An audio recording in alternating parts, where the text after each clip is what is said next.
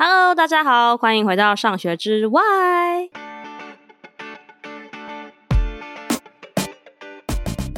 我们今天呢要聊一个台湾人应该很多人都很常会困扰的一个议题，就是生涯议题。很久没有说生涯议题了。那其实，在很久以前，就是第一季的第七集，其实我有和那个生涯设计师云轩做过一集生涯教育，那集很棒。大家可以当基础先去听，因为你听这一集，你应该要先回去听那一集哦。然后，其实那一集它其实是一个比较 general，还有一个比较初步的，让大家知道说生涯到底是什么。而你可能会觉得，诶，生涯有那么难吗？对，其实生涯跟我们想想的不不太一样哦。比如说那集有说，其实生涯其实是可以一直不断变动，然后其实是需要去找到自己的维动力啊和价值观这些东西。那就大家先回去听那一集，我觉得那是一个这一集的前置课程。那今天这一集呢，我觉得是更实用的内容。我们今天想要聊的比较是说，大家真的在生涯上或是职涯上，可能你迷失方向，或是你正在，你明明就已经在努力了，可是其实我们知道，在生涯和职涯中会遇到很多的困难，我们都不知道为什么这么困难，就是在这方面卡住。那其实今天就是要来跟大家聊聊这些困难和混乱，然后也聊一下说我们今天应该要怎么做。所以，我们今天的来宾呢，就是我们的生涯咨询师，让我们来欢迎翠妍。Hello，各位听众朋友们，大家好，我是翠妍，耶、yeah！对，翠妍是一个大家可以去查一查的 Instagram。翠妍现在有，我觉得是一个还蛮有蛮大的粉丝量，然后其实已经有蛮多，我觉得真的已经帮助到蛮多人关于生涯和职涯这块的一个咨询师。对，然后这边也先跟大家简单介绍一下，我就是我目前是一个自由接案的全职职涯咨询师。那我自己除了做咨询以外呢，也有经营自己的个人品牌，所以大家可以到资讯栏，然后去追踪我的 IG。然后我自己本身有做 Podcast 同频共振，大家可以搜寻一下。硬要来人家的地盘，然后在那边撒野，一定一定要一定要 一定要工商一下。哎，对，然后脆盐还会开很多课程呢，真的是要追一下。我觉得那些课程都超棒。今天的主题其实总体来说就是要让让大家去了解什么是生涯咨询，跟什么是职涯咨询。然后跟翠妍聊之前，我对生涯咨询就是有一些我觉得有点像刻板印象的一些想法。我就是想让观众可以听听看。就是我一开始会觉得想到生涯咨询，就会想到辅导老师，就会想到高中和大学的时候不知道自己以后要做什么工作，然后就可能会去。呃，职涯中心会去找，会会去找辅导老师，然后问那辅导老师就会帮你说心理测验啊，然后陪你聊一聊啊，然后看你喜欢做什么事，然后陪你一起去找资源这样子。可是跟脆盐聊过之后，好像觉得，诶，好像跟我想的不太一样，所以我想说，可不可以请脆盐来讲一下，就是到底什么是生涯咨询跟职涯咨询，然后跟呃我说的辅导老师可能有什么不一样？可以，这边首先想要先跟大家就是厘清一个思维的部分，是很多人来找咨询这件事情，常常会把咨商给搞错，然后就会说：“哎，我是咨商师，但我不是这样子。”就咨商师他就是比较是真的是你可以在医院看到的所谓的什么心理咨商师，或在诊所会看到嘛。然后咨商师是需要有一定的就是认证，然后以及说你要在一些。像诊所或医院，然后是有你有自己的字号，你才可以工作这样。那至于一些比较专业的一些法规啊等等之类，就大家可以上网查这样子。这因为我也是对于就心理咨商师还没有完全的了解，但是大家千万不要搞混了，因为心理咨商这件事情是主要是在处理心理内内块的这个部分，然后像职涯咨询或是生涯咨询这一块的话。职涯咨询是协助你在外在上面的探索。举例来说，你可能不知道你的履历怎么写，或是你的自传怎么写，甚至是你不知道说，哎，其实原来呃找工作除了一般我们看到的人力银行的一些资讯以外，还有一些其他的一些资源可以使用，甚至是 LinkedIn 之类的。那还有就是呃，可能在外在有还有分嘛，像是去实习啊等等之类这个部分。但生涯咨询又有点不太一样，是它是偏向于是向内探索这件事，就很多人其实不知道自己所拥有的能力是什么，然后特质，因为这个比较是没有办法外显看出来的，除非你是一个很容易把一些可能的情绪都就是展露在外的一个人。然后另外一件事情，大家对价值观这个部分啊。还有自己喜欢的事情也不是那么的清楚，所以我们呃，我自己个人是会透过比较有系统的方式去协助，就是来找我咨询的人去看见自己内在的这个部分。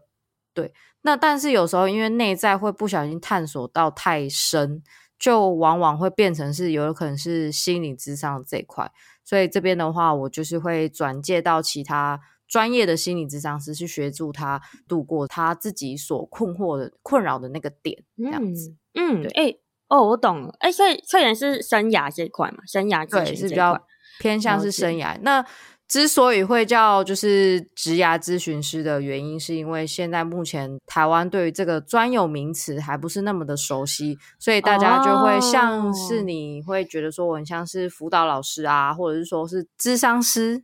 对，在这个部分的话，我目前还是先是以就是呃职涯咨询师为这个开头，然后当然还有就是在这个行销上面策略上面是比较有帮助的嘛。对啊。嗯嗯，了解。哎、欸，所以刚刚这样听完的话，就是如果是心理智商部分的话，比较是自己心理议题、心理健康，或是你可能有一些过去需要解开的一些类似创伤型的，可能就可以往这边走，就不太一样。然后你说的职涯的话，我刚刚觉得听起来有点像求职技巧，就是工作机会，像履历等等的。然后生涯的话，我觉得有点像是在中间呢，就是说有点是很多我们的比较是我们的能力，然后还有我们的可能性格跟。我们喜欢的事情，就是我觉得是自己跟职业的关系这件事情，其实我们很常忽略。我们常常只看说，诶，我我是资工系，那我就当工程师，你就是很以很外在的部分去觉得我的职业型这样。可是其实我们的个性和我们喜欢的事情，其实会深深影响到我们做这个工作到底顺不顺啊，快不快乐，擅不擅长。然后感觉听起来，就是你说的向内探索，就比较像是你现在在做的事情一样。对，没有错，就是有时候，呃，有关于职涯咨询这个部分，大家常见的迷思是那种，就是我本科系应该就要做跟本科系相关的事情。但现在这个世代的改变，所以其实很多人除了在他做自己本科系以内的事情，他有做以外的事，他会有一些斜杠的身份嘛。那这个斜杠身份会从他自己的特质或他就是他的兴趣去延伸出。所以举凡我们应该很常就是会听到，举例来说，有人有一个正职是可能在银行工作啊。可是呢，他就是自己的周末却是一个冲浪教练，然后他可能又斜杠去，可能是投资酒吧，因为他可能本身喜欢喝酒，那就是已经不像我们在呃爸妈的那个年代是只有单一的职涯的路径这件事情。对啊，哦，我蛮想问，就是我自己毕业前都是一个非常单一职涯的观点，我觉得就大家会有一个风险感，就是说，因为如果你有个单一职涯的观点，你就觉得你做其他事情很像在。不务正业，你就会觉得我明明就是工程师，我为什么要做其他事？我觉得一定会有很多人会有这样的想法，会有点愧疚。然后我蛮想问策研说，就是在你自己的可能你你看过的案例里面，或是很多职涯状况里面，是不是这种比较多元发展职涯其实越来越普遍了？对。然后你刚刚有讲到一个重点，就是对于未来的未知感到害怕这件事情，就是因为大家没有办法去看到未来会长成什么样的模样，所以大家在跨出那。第一步的时候，往往都会却步，就会做着自己原先的事情，所以做久了，你就会一直待在你自己的舒适圈。当你要再去改变的时候，你就会发现很困难。那、嗯、你刚刚讲的有一件事情是说本科系，然后如果去做了其他的事情的时候，是不是不务正业？这个，我觉得，呃，我自己个人也当时候有这个想法。但我发现，其实我自己的个人特质跟我擅长的能力，其实都还是围绕在我过去的经验之上。所以，呃，如果大家有去收听我如何跨领域从零到一成为一名职涯咨询师的这个 podcast 的内容的时候，大家可以知道说，我的背景其实一路从高职，然后到大学，都是跟商科有相关性的。对，我大学是念国际贸易系。然后并不是这个心理智商相关的科系这样子，但是为什么有办法去跨领域，然后也目前有自己还不错的一个成绩的原因，是因为就是勇敢的去跨出那个第一步。那这个第一步真的是要先清楚知道自己的能力在哪里，然后跟你自己对于这件事情的价值观的认同，嗯、然后当你去做执行的时候，你是有那个动力的。就不会像说是，即便我们今天是本科系，可是我们去做了本科系相关事情，但是当时候我们可能做科系上面的选择是有可能是父母的期待，或是这个社会的期待，甚至是自己的可能不努力，然后没有考上自己心目中的那个科系的时候，所以我们在念的过程当中是痛苦的。然后毕业之后去做的事情也是痛苦的，所以导致你在求职上面的驱动力就相对的比较弱一点，对啊。哦。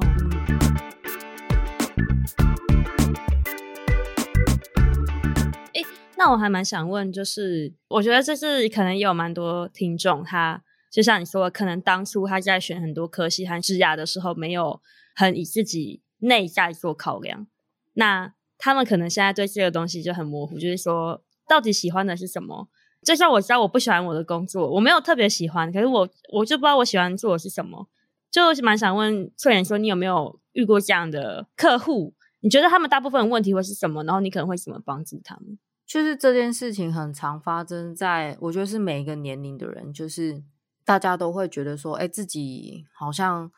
从来都没有尝试过什么事情，然后也不知道说那这个到底是不是自己喜欢的。但有一件事情大家是可以去做的，大家还记得，就是你们一定会知道你们不喜欢的东西是什么吧？可以先进行这个删除的动作。嗯。那最后会剩下其实蛮多喜欢的东西，对吧？嗯，那你可以从这喜欢的东西，透过比较简单，现在大家都可以使用的方式，第一个问 Google，然后 Google 问完查完资讯。再就是像是 Dcard 啊、YouTube 啊，或者是说在 LinkedIn 上面，你可以去直接的去问这些正在这些领域或职务产业的人的前辈，然后去请教他。那这件事情大家就讲说啊，可是我我他又不认识我，那谁会理我啊？当你有这个想法的时候，嗯，那就代表说你其实对这件事情也不是那么的喜欢。那有一个观念是说，就是行动力这件事情是你要想哦。假设说你今天都没有去问这个前辈，或是主动去认识一些其他人，其实你的机会是零。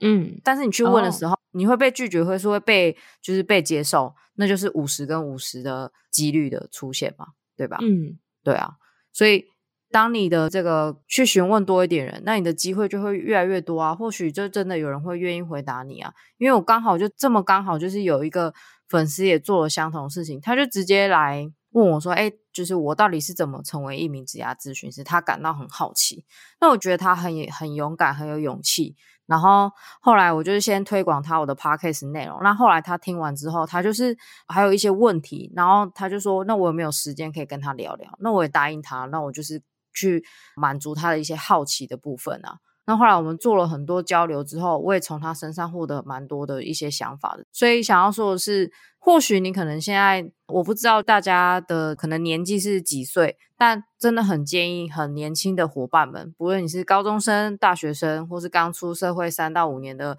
听众朋友们。就真的是多一点去尝试，你才会知道说这件事情是适不适合你的。因为我刚刚前面提到，即便你今天去做比较初步的资讯收集的时候，但你没有实际的去体会那个感受的时候，你还是没有办法知道说，那这件事情是不是适合你的，或是这个兴趣是不是适合你的。对，嗯，那对于一些就是可能在阶段性不同，可能已经有家庭或小孩子，或者是说你可能已经到职涯上面有一定的程度的时候，你还是想要去尝试一些事情的时候。当然，这时候叫你说，哎，你去尝试啊，然后你不要顾虑什么后果，好像是一个很不切实际的一个建议。但另外一个比较实际的建议会比较偏向于是说，那你去考量说，在你现在的阶段性所需要的时间，你去评估完之后，总是会有一些剩下自己的一些时间吧。那你就把这些时间拆解成是最小可以利用的时间，然后慢慢的、慢慢的去。去做一个探索的一个部分，嗯，那千万呼吁所有的就是听众朋友，不要急着去看到结果，嗯，因为当你急着去看到结果的时候，你就会很慌张，那你就会开始出现一些心态，就会觉得说可能怀疑自我啊，然后没有办法肯定自己，然后甚至就出现自信下降的这个部分，对，嗯，因为人比人气死人嘛，那不如就是好好的专注于自己的脚步，然后去做一个探索的动作，嗯。我觉得这样听起来是还蛮需要认真去面对自己，说做一个你不喜欢的工作这件事情，或是做一个你真的喜欢工作这件事情，到底对你的人生有多重要？我觉得现在听起来，因为因为其实像像我觉得我以前也是一个很然后觉得要还时间还够，我要我要探索，我要追梦的人。但是其实我觉得好险，就是我有我有在人生最忙，像我现在生完小孩有点崩溃的时间去做这件事情。可是我如果现在我回头看，如果我再晚一点，我其实我不知道我会不会做一样的选择，因为有时候可能家庭的一些事情变得很重要的时候，你可能你的那个人生的权重会不一样。然后我觉得刚刚脆盐给我的感觉是说，如果你真的觉得这件事情其实是重要的的话，你就专注在你自己就好了。就是我觉得，就像你说，就是会很容易比较，就会觉得说，呃，可是人家都二十二岁了，我可能是三十五岁，人家都二十二岁了，呃，二十二岁就开始了，我三十五岁，对，可就是说这种比较就会让你觉得，哦，这件事情好像一定会失败，然后你就会在想结果的部分。但我我后来是觉得说，就是自己的幸福，就是你自己的决定，就是你只要专注在你自己身上就好。对啊，我觉得就是你刚刚讲的那个年纪的部分啊，是也蛮多，就是会困扰来找我咨询的人。就是我曾经听过有人跟我说，他二十五岁了，然后但是他 觉得好像自己什么事情都没有尝试，然后我就直接跟他讲说，可是我已经快要三十岁了。对啊，我姐三十一了，没有你很你还年轻，对，他真的还 很年轻。然后我就会这样跟他讲，可是我觉得。当我自己在二十五岁的时候，我也会觉得说，我好像快要三十岁。我觉得我你会看到二十岁的人啊，你可能还会看到十八岁的。对，就是大家都会一直往下看，去看自己过去曾经呃没有做到的事情这个部分，所以就会羡慕那时候那个年纪他所拥有的一些时间成本的部分，但是。我觉得这个体悟是要等到自己年纪大一点的时候才会知道，说其实年纪只是一个数字而已，应该是要更专注于就是做自己喜欢做的事情。对，那这个部分的话，我觉得是就像是刚刚鸟仔你这边分享是说，大家会容易看到比较负面的那个成果，就会觉得说自己好像应该做不到，所以我我还是不要去做好了。嗯，对，但是。这件事情是你有没有对你现在正在做的事情感到是认同跟你喜欢的？那当你有的时候，你其实就是会愿意播出时间，然后去做这件事情。嗯。就如同你现在有一个孩子，那你其实你也是用你自己其他的时间陪伴小孩子时间以外，去做自己想要做的事情啊。对啊，嗯嗯嗯，因为我们都很清楚，Podcast 它可以获利的这个，对，比较辛苦一点。我就是相信这集很重要。小小孩睡觉，我没有在睡觉。对啊，对，所以就是我觉得这个是大家如果真的找到自己喜欢的事情，它你是可以播出时间的。而且我觉得这个就是信念的问题。嗯，为什么会讲到信念这个部分呢？嗯，因为在这个社会，或者说在家庭的背景，常常告诉我们说。要做一些比较实际的行为，就是要收入嘛。嗯，对，所以大家可能会比较容易被这个金钱给蒙上双眼。但也不得不说，金钱确实也很重要，但它有重要到百分之百吗？就是会保持一个问号。对啊，总是会有听到一些案子，就觉得就是有人会分享说，就是他超有钱，可他不快乐。所以这边真的是建议大家说，可以去找到自己的理想那个人生的模样，然后那个模样是你自己觉得开心的。就举例来说，你也可以就是领固定薪水，然后每天去做，下班之后去做自己喜欢的事情。又或者是你是一个很追求自己梦想的人，然后把每天都的行程都塞得满满的，这也是你选择人生。所以，我们应该要为我们自己选择人生而去负责，而不是一昧的去追求自己所没有的，或是追求别人的脚步。嗯。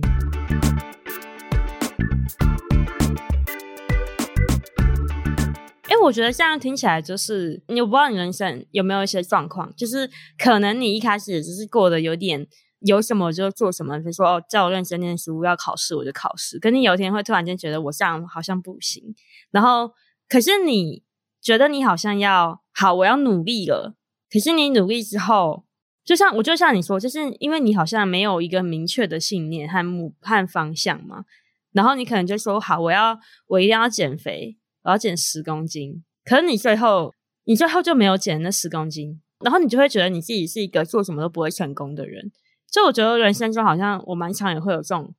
状况，就觉得我好我要我要为我人生负责，然后我要更变成更好的人。可是好像你会在途中遇到很多挫折，然后就觉得啊自己很糟糕，好像自己不是一个像减重这件事情，我也没做到啊。然后很多事都这样子，你就会对自己有点没有信心。所以在设立那个目标，就是有的人会乱设定这个目标。举例我自己从生活的面向，我觉得这就是很常见的嘛，减肥这件事情。现在我是在困惑啊，就到底就减肥这件事情对我来讲，它的定义是什么？是要体态好看，还是要身体健康，还是什么？就是你去健康检查的数值是漂亮的？就这件事情，就对我来讲，我还没有找到一个真正我觉得可以。努力前行的目标，但我很清楚，运动这件事情有一个部分是可以减缓我自己的压力，然后流流汗，我也觉得蛮舒服的，就这样而已。所以我的那个动力就会变得比较少。所以这边就要讲到一件事情，是说你刚刚分享的这个状态，我也有啊。在我还没有找到我自己在乎的事情的时候，我的人生也是过着，基本上啊，我的家人或我的朋友都会觉得我是一个三分钟热度的人。包含我也是，然后我去学习非常多面向，什么什么行销啊，然后或者是说是有关于呃很多课程，什么财务啊等等，反正就是上了很多课。可是那个上了很多课，我根本就不知道说那到底我的目的是什么。这样，那后来就是、嗯、呃开始去厘清自己的价值观这件事情，就发现很重要的这个帮助别人，还有发挥影响力跟探索自我，是我真的很在乎的核心价值观的时候。就我现在的职涯的发展，也是扣连这三件事情，还有甚至是我的生活面向也是。所以，当我有一个很清楚的一个在乎的事情，就是讲核心价值观这个部分的时候，我在做的一些努力，都是跟我这三个价值观是有扣连的。所以，举例来说，我现在是一名职业咨询师，对吧？那他对于我来讲的职业发展上面的扣连，就是有帮助到别人。那我是不是有在做我自己的个人品牌？那个人品牌的内容是不是就是会透过文字或声音去发挥自己个人的影响力？那再来是我在做咨询跟他人做交流的时候，他人的一些偶发事件跟我的生命中的事件是有重叠的时候，会引发我自己的看法跟他人的看法有不同的时候，我就会去思考我自己的观点，然后这也就是探索自我的，就是一个核心的价值观。所以在这个部分去做一个分享，我觉得会让大家更清楚，要先去找到那个自己觉得在乎的事情。那这个在乎的事情是每一个人都有不同的经验，还有就是经历上面的不同嘛。所以你所看的角度或是你在乎的事情也一定会不一样。听起来就是有时候你决定要做一件事情，其实你不真的那么在乎它。就是可能我以为减肥这件事情。是一个我很好的象征，但是其实你没有做，不是因为你很烂，是因为你其实根本就没有真的很在意这件事情。但你不知道为什么，你就觉得我该做这件事情。就是我们会在意的事情非常的多，可是他的在乎的重要程度并没有那么的高，他可能是排名第五十名好了。但是你其实真正在乎的事情是在职场上面自我成长这件事，嗯、所以第一名跟第五十名，你当然会先把所有的精力跟时间花在第一名的事情嘛。但我觉得恐怖的事情就是你常常不知道第一名是什么，可是你会选五十名的事情，然后放在你的笔记本里，因为五十名事情就是那么的不重要，然后你会觉得说这件事情好像是其实是比较简单，所以我们人往往都会先从简单的事情去做啊。哦，了解。我只是听了这个例子之后，就会觉得说，哎，好像就是好像要看清价值观这件事情就是不简单，然后我们也没有意识到说要做这件事情，所以我们才会。好像常都把一些好像你该做的事情，你你想要列在清单中要做的事情，其实都没做到，那你就觉得就会有一个负面循环。但其实就是因为你根本就不知道你在意什么。对，而且没有意识到的原因，是因为我们从小到大就是填鸭式教育，然后我们都是照着课纲去完成我们自己的课业，然后甚至是国三的、高三的要去考试嘛，大学毕业就是要工作。嗯。那在这个有框架之下的我们。去照着这个框架去做我们的职涯上面的规划，或是生涯上面的规划，我们却忘记不知道要怎么思考。然后从小到大也没人教我们要去探讨自己的价值观是什么，又或者是说这个价值观是来自于我们自己家庭的背景，跟这个社会媒体告诉我们应该有哪些重要的价值观，又或者是说你在这个年纪应该要完成的事情有哪些。所以那些都是比较偏向于是假的价值观，我们误以为的。哦，对，所以你应该很常听到嘛，哦，三十岁啊，你一定要就是买房买车啊，然后你一定要结婚啊，什么什么之类的。对，嗯、但是这真的是每个人追求的吗？不一定。嗯嗯嗯嗯嗯，那那你觉得你一般你就是要怎么用什么方法比较能够找到自己真正的价值观？这个方法就是找寻自己的价值观，有分三个类型。第一个是最简单的买书嘛，看书。那看书这件事情呢，就是有一本书叫做《发现你的天赋》，那大家可以就是去博客来搜寻一下这本书。这本书的内容，我放在我放在资讯栏，大家可以。对对对对，可以。就这本书，它是它的内容，它是有循序渐进的一些公式，然后还有这个案例，它这个作者自己的经验，还有一些问题，可以让你实际的写下来。但是就是这本书，就是看书这件事情呢、它有一个致命的缺点是，呃，所需要探索时间相对要比较长一点。那而且你又是自己一个人阅读，你没有跟他人交流的过程当中，会不小心又陷入到这个迷惘当中。对，嗯嗯嗯。但是它确实可以带给你就是部分的启发。那另外一件事情就是去参加像是讲座或工作坊类型的课程，然后透过跟与他人交流的过程，是可以去打破自己既有的框架。然后从他人的一些想法跟观点，重新的去去让自己有一些不同的一些看法的部分。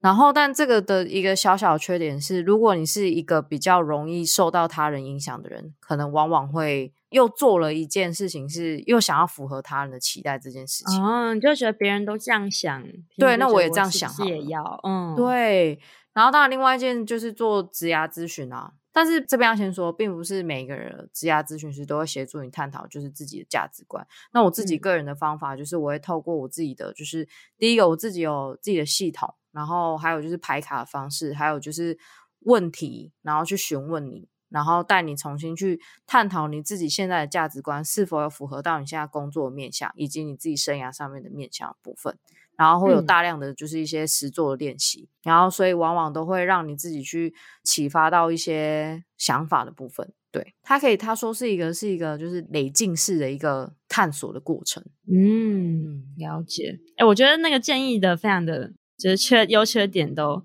写得很清楚。其实其实我有做过，哎，我有跟云轩他有帮我做过一个价值观探讨，我觉得可以让观众听一下，我觉得还蛮有趣的。就是其实我我一开始不太知道。有什么价值观，你知道吗？可是就是云轩那时候给我做了那个牌卡，它就是有一些，比如说像是可能平等、正义、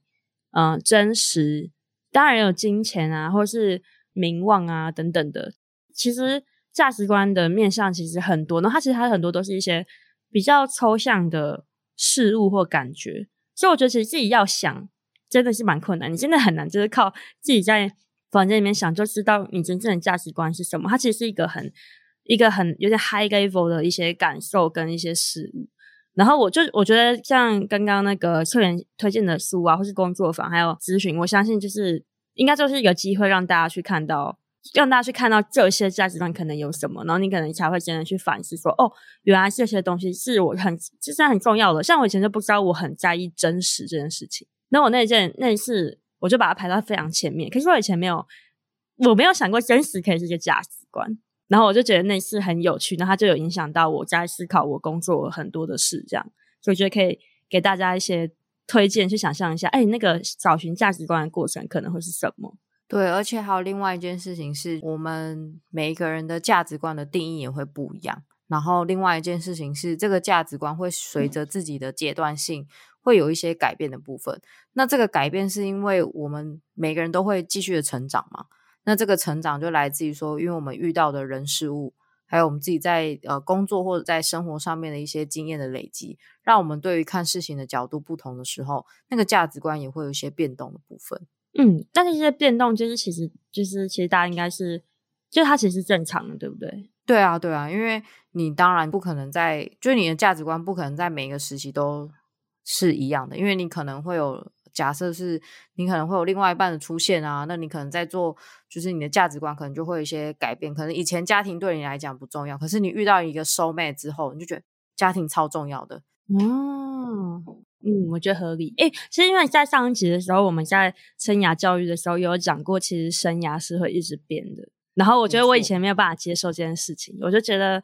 好像只就是像职涯单一嘛，就觉得我就是像从工程师做到经理，然后做到做到很高的资深，然后甚至创意公司，你会这样想。但是其实我觉得这这次就是跟大家也是说一下，因为你价值观会变，所以搞不好你的职涯会，你对于你真的重要、你觉得有意义的生涯和职涯可能会改变很多。所以我觉得这蛮正常的。所以如果大家有过这样的困扰的话，其实就我觉得是 OK，不用太不用太紧张。对，真的不用太紧张，给自己一点时间去探索。